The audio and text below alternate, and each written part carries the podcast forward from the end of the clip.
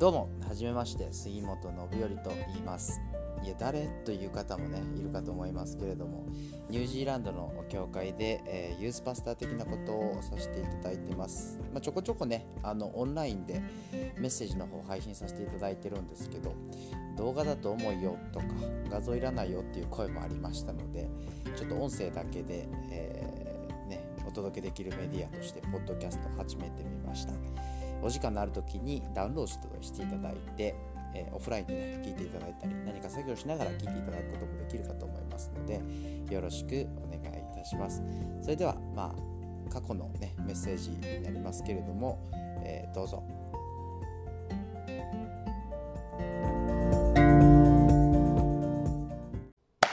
はい。ということでですね、今週もやっていきたいと思うんですが、皆さんどうでしょうか？ついにニュージーランドにもまあオミクロン株が入って2週間ぐらいですかね、経つんですかね。えー、どんどんどんどん日増しにケースが伸びていくということをどうしてもやっぱちょっと気になってしまうなと思いますね。えー、先日、改めてですね、この新しいオミクロン株というものの感染力の強さというものを感じる機会がありました。まあえー、ちょっとくだらない話にはなるんですが、私、あの、インターネットでですね、毎週、その、あるお笑い芸人さん、まあ、オードリーさんのですね、ラジオを聞くのが結構好きでして、まあ、土曜日にやるので、日曜日の夜にあインターネットで聞けるみたいなことになってるんですけれども、先週ですかね、ちょっと、あの、いつも通り、礼拝終わって、日曜日の夜ですね、聞こうかなと思って開いてみると、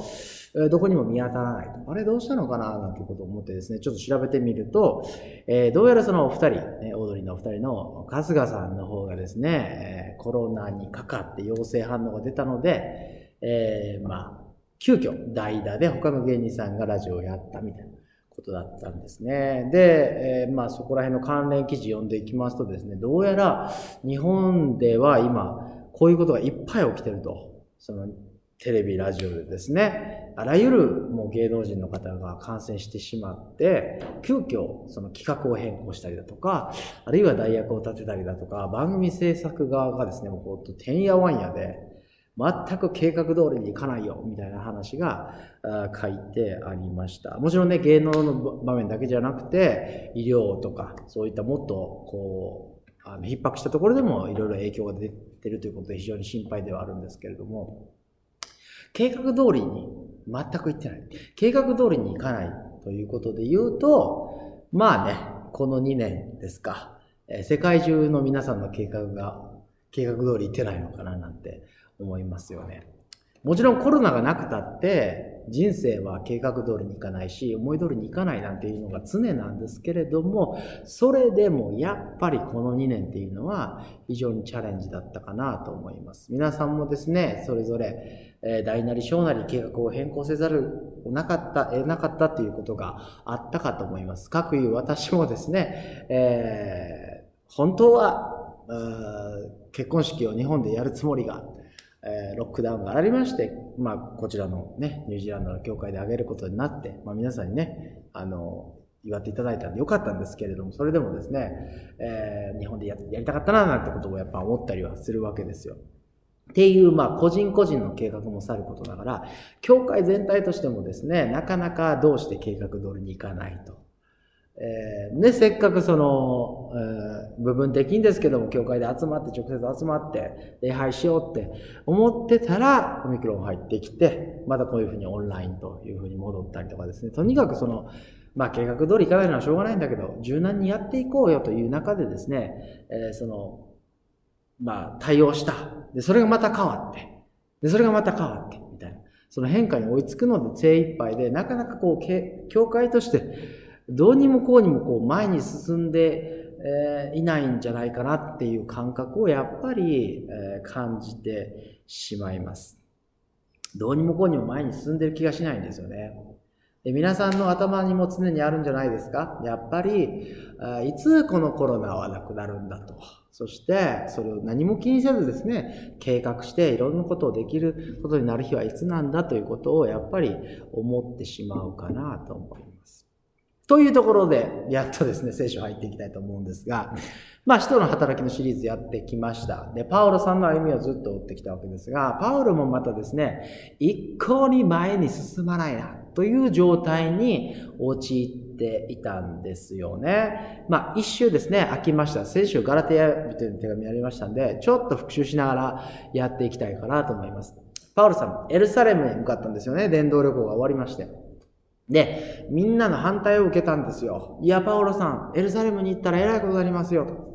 えー、こう縛られてね、捕らえられて連れて行かれますよ。みたいなことを、まあ、予言があったりとかしたんですが、パウロは、いや、私はエルサレムで福音を伝えるんだという確信を持ってですね、こう突き進んでいきました。そして、エルサレムに到着すると、まあ、あの、そう言われた通り偉いことになるわけなんですよね。えー、そのエルサレムのユダヤ人たちに言いがかりで、ね、あお前は神殿を怪我したというふうに、まあ、これでっち上げなんですけど、言いがかりで言われて、それが原因でこうボコボコにされてですね、もう、このままでは死んでしまうというところで、まあ、ローマ兵がですね、その治安を守っているローマ兵が介入して、なんとか、まあ、助け出されてか、まあ、逮捕という形になったんですけども、結局、逮捕されてですね、えー、結局はそのローマの総督、その地方を治めるローマの総督の前で裁判が行われたというのが、まあ、先々週ですね。先々週。レイトンさんがカバーしてくださったところでして、どんな裁判だったかというと、まあ、あのね、ユダヤ人側も弁護士を立ててですね、このパウロという輩は、ローマの治安を乱してるんですと。ユダヤ人の間で暴動を起こして、えらいことしてるんです。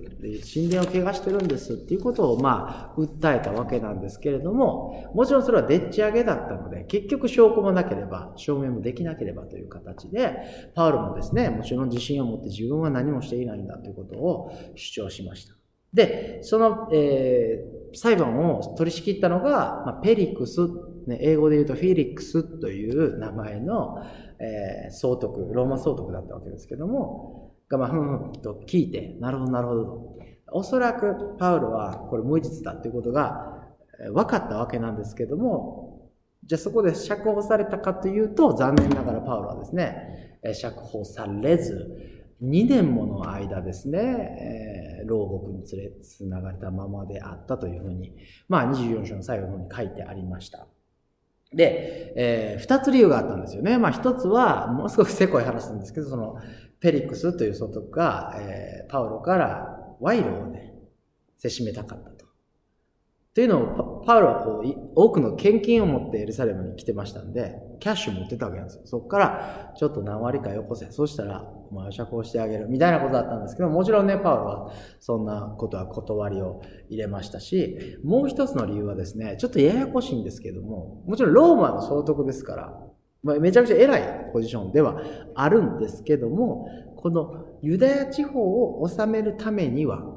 ユダヤ人たちの権力者、の機嫌を取っておかなければいけないという、この非政治的なですね、こうパワーゲームというんですか、そういうものがあったわけなんですよね。なので、ここで釈放だ、無実でパウロ釈放しますってなると、彼らの機嫌を損ねて政治がやりにくくなる。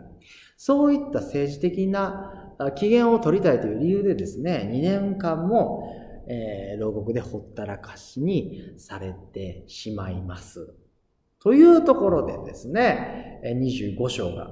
今日の箇所が始まっていくわけなんですが、こうやってね、機嫌を取ろうとしたペリックスですけど、結局、ユダヤ人たちの反感を買って、クレームがローマに入って、ローマから、いや、お前首ね、と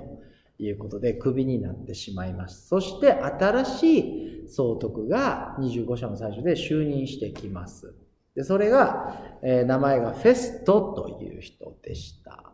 着任してすぐエルサレムに3日後に向かいます。何しに行ったかというと、これもまたですね、そのユダヤ人の有力者たちにしっかりと挨拶をしに行かなければいけなかったんですね。えー、まあ、というのも、先ほど申し上げたようにその政治的なパワーバランスあるんですけども、えー、言うなればですね、新しい市長が来て、その土地土地の地主に挨拶に行く的なことでしょうか。とにかくそこには礼儀を通しておかないと、後でややこしいという。ことでですね、エルサレムに来ました。で、ユダヤ人たちはユダヤ人でですね、あれからもう2年も、あの裁判から2年も経っているわけなんですけれども、えー、パウロをどうにかしてやりたい、ね、殺してやりたいという熱は冷めておらず、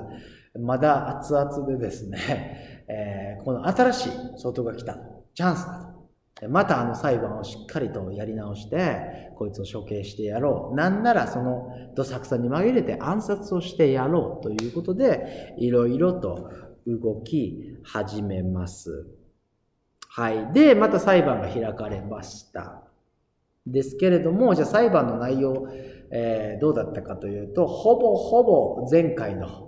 内容と変わらず、変わり映えせず、繰り返しだったのかなということが伺い知れるんですね。というのも裁判の様子が書かれているのが7節と8節だけ。むちゃくちゃシンプルに書かれてるんですね。というのは多分前回の裁判とほぼ変わらなかった。ね、ユダヤ人たちは、パウロが死んで怪我しましたよ。暴動を起こしてますよ。で、パウロは私はやってません。で証拠ないでしょ、証明できないでしょ、確かに証明できません。まあ、こう、膠着状態という中でですよね。でも今回はペリクスじゃなくて新しい総督が来たんだから、パウロの無実がね、認められて釈放されるのかなという期待が高まるわけなんですが、えー、残念ながらですね、ここでもその政治的なパワーゲームっていうんですか、それが働いてしまうんですよね。9節で、えー、フェストはですね、ユダヤ人の関心を買おうとしたフェストはパウロに向かってこのように言ったと。あなたはエルサレムに登り、この事件について私の前で裁判を受けることを願うか。エルサレムに行ってと。エルサレムに送り返そうかというふうにフェストがパウロに聞くわけなんですよ。これなんでそうするかというと、え、ユダヤ人たちはエルサレムにパウロを送ってくれというふうに言ってたわけなんですよね。そのエルサレムに向かう途中にも暗殺してしまおうということをがあったわけで、えー、その願いをね、フェストはこう案に叶えるためにこのようなことを聞いたわけなんですけれども、えー、パウロの命が再び、えー、また危険にさらされるということでですね、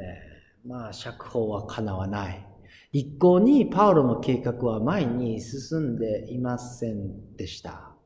じゃあ、パウロの計画って何だったのかなと言いますとですね、もちろんエルサレムで、えー、福音を伝えるということだったんですけれども、その先があったんですよね。19章、このようにありました。えー、エルサレムに行くことにした。そして私はそこに行ってからローマも見なければならない。その先、ローマに行かなきゃいけないんだっていう自分はパウロは確信を持っていました。そして、23章ではですね、イエス様が幻となって捉えられているパウロに現れてくださって、確かにお前はローマで私の証しをするんだよということを、確証を与えてくださっていましたので、えー、間違いなく、これが自分、あ自分がローマに行って、えー福音を伝えるということが主の御心なんだということをパウロは確証していたことだろうなと思います。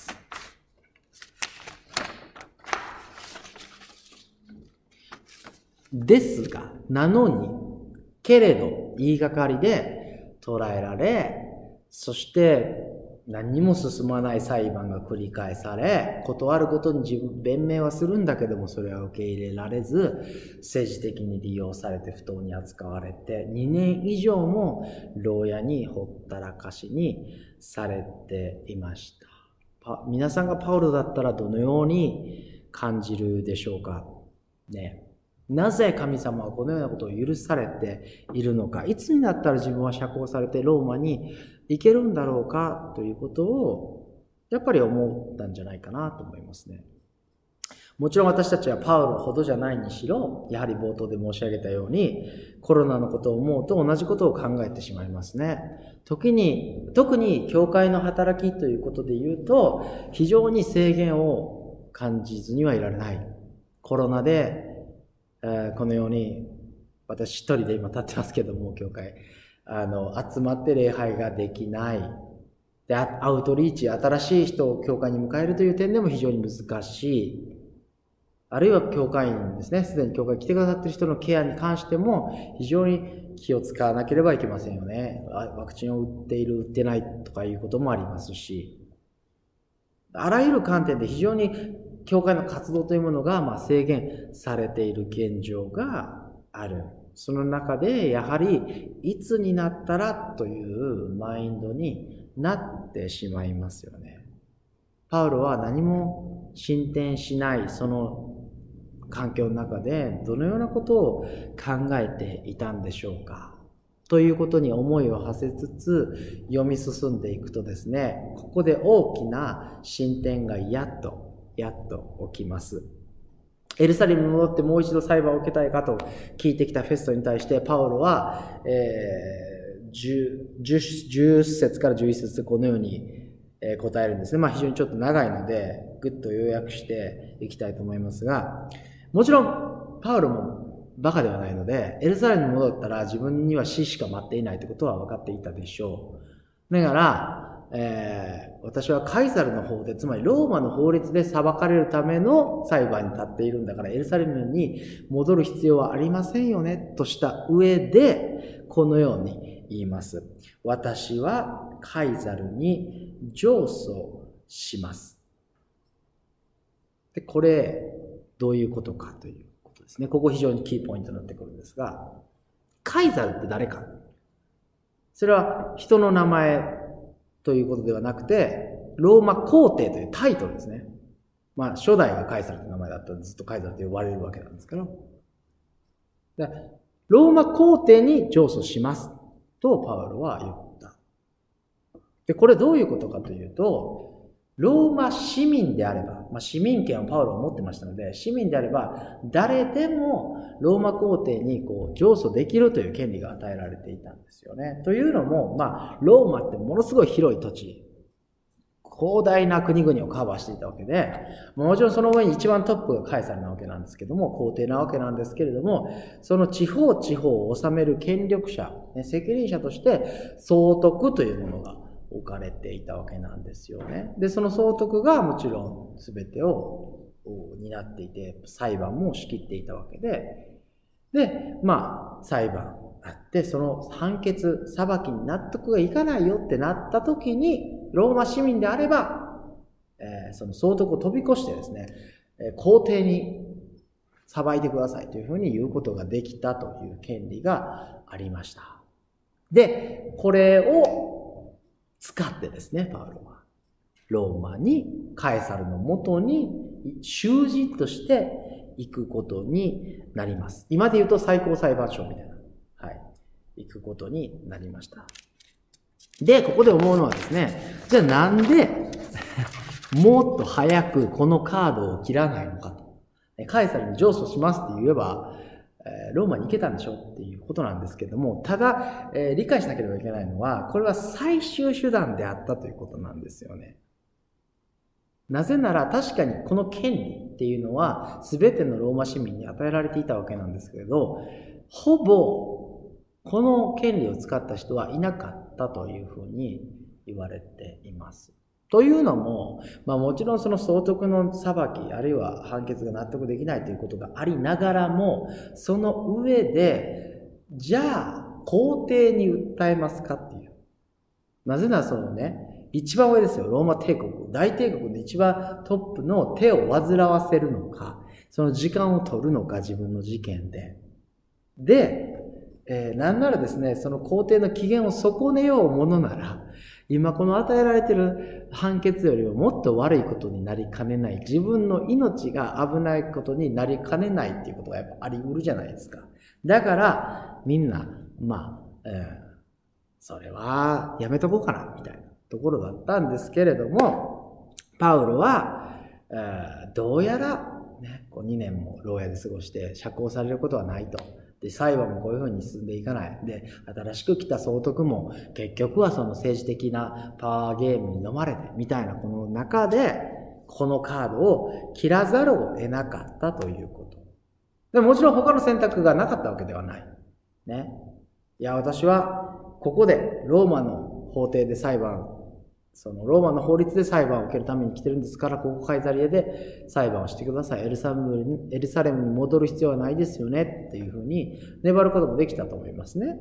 まあ、そうすればその裁判が長引いてとか、命は助かったかもしれない。だけど、パウロは自分はローマに行くんだという使命を忘れてはいなかった。だから、命の危険があろうが、自分の計画とは異なろうが、彼の計画ではもういつか釈放されて自由の身になってローマに行くと思っていたはずですから、自分の計画にはない、こんな形で行くのと、えー、思っていたかもしれないです。せんけども、計画とは違王がですね、その示された中で信仰を持って、私はカイザルに上層します。というふうなアクションを取ったんですよね。主に委ねて待つということと、自ら示された時に自分の計画とは違ってもアクションを取るっていう、この二つを、えー、持ち相まってですね、主はパウロをローマへと導いて行かれました。で結果、パウロはですね、ローマの護衛に囲まれて、まあ、ある意味安全ですよ、そういう意味では。囲まれて、ローマのお金で旅費を出してもらってローマまで行くことになりましたし、何よりですね、ローマ皇帝、当時の世界のトップに直接話すというチャンスを得ることができたんですね。言いがかりで捉えられ、不当に訴えられ、えー、裁判が全く進まず政治的に利用され2年間牢屋でぶち込まれた。でも逆に言うとだからこそローマ皇帝に直接話すチャンスを得たということがもしかしたら言えるのかなと思います。神様はピンチを用いてチャンスに変えられるそういうお方だということを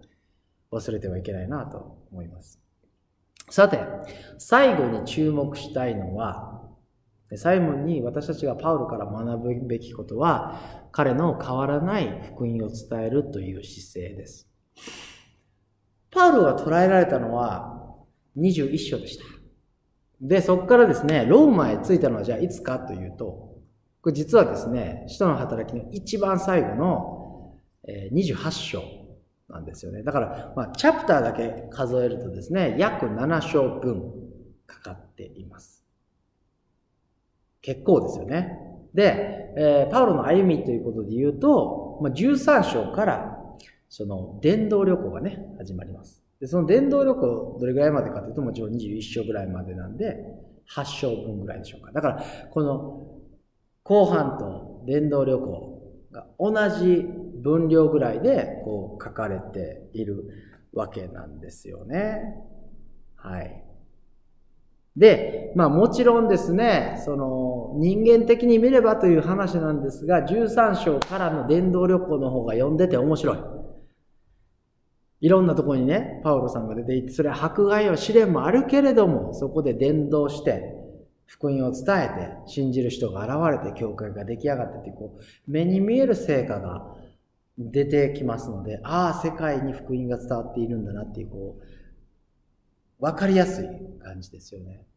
で、21章まで来てエルサレムに到着すると途端にスローダウン。ずーっと同じところに留まって、なんかよくわからない裁判がどんどんどんどん続いて、パウロが弁明して、うん、繰り返して繰り返してと。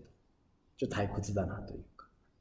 一向にそれこそ前に進んでいないなっていう。そういう感覚に、えー、陥ます。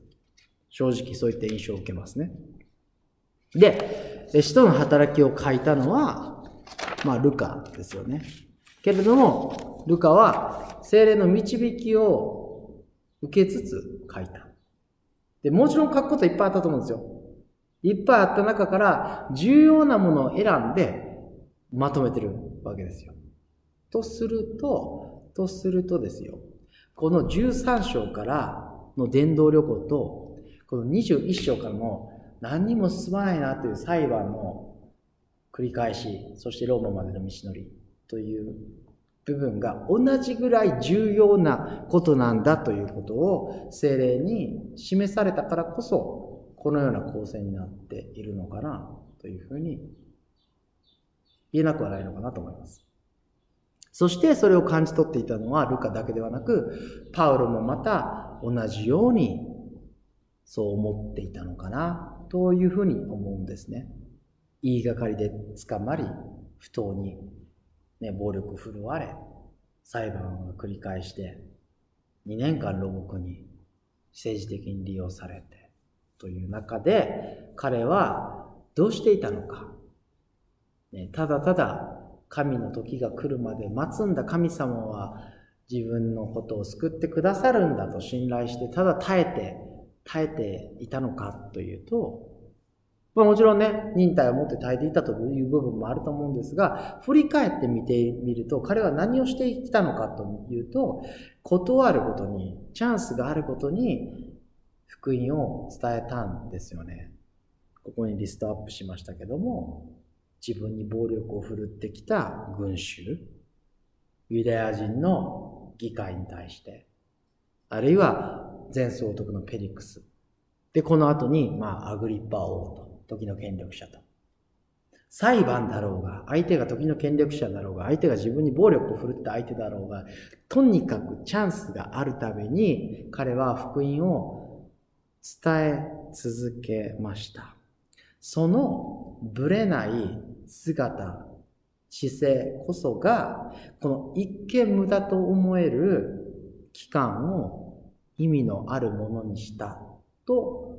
言えるのかなとも思うんですね。計画通りいかない時そんなものはこの人生の中で溢れていますよね。そしてこのコロナの時、より一層それが重く感じるかなと思います。そのせいで一向に前に進まない。